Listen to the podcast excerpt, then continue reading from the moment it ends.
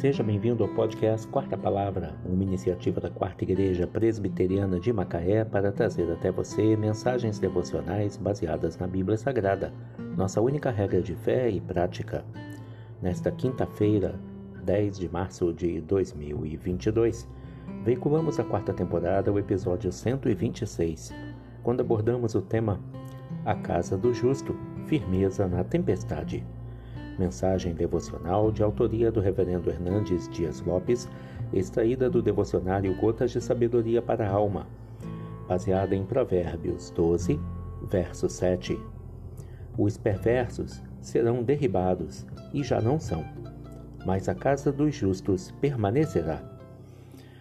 Os perversos, não poucas vezes, tornam-se fortes e poderosos na terra adquirem riquezas ilícitas, saqueiam os pobres, torcem as leis e violam o direito dos inocentes.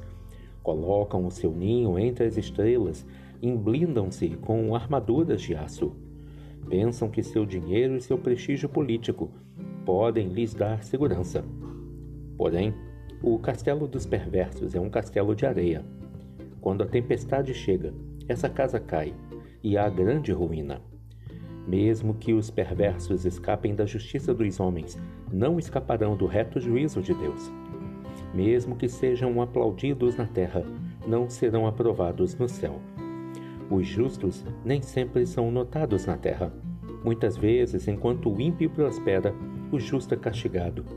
No dia da tempestade, contudo, enquanto a casa deste permanece de pé, a casa daquele entra em colapso porque o justo fez de Deus o seu alto refúgio e edificou a sua vida sobre a rocha que não se abala. A chuva pode cair no seu telhado, os ventos podem bater em suas paredes e os rios podem chicotear o seu alicerce, mas ele permanecerá imperturbavelmente de pé. A firmeza dos perversos é apenas aparente, mas a estabilidade dos justos é real. A casa dos perversos pode ser opulenta por um tempo, mas perecerá eternamente, ao passo que a casa do justo permanecerá para sempre. Os perversos serão derribados e já não são, mas a casa dos justos permanecerá. Provérbios 12, verso 7. A casa do justo, firmeza na tempestade. Que Deus te abençoe.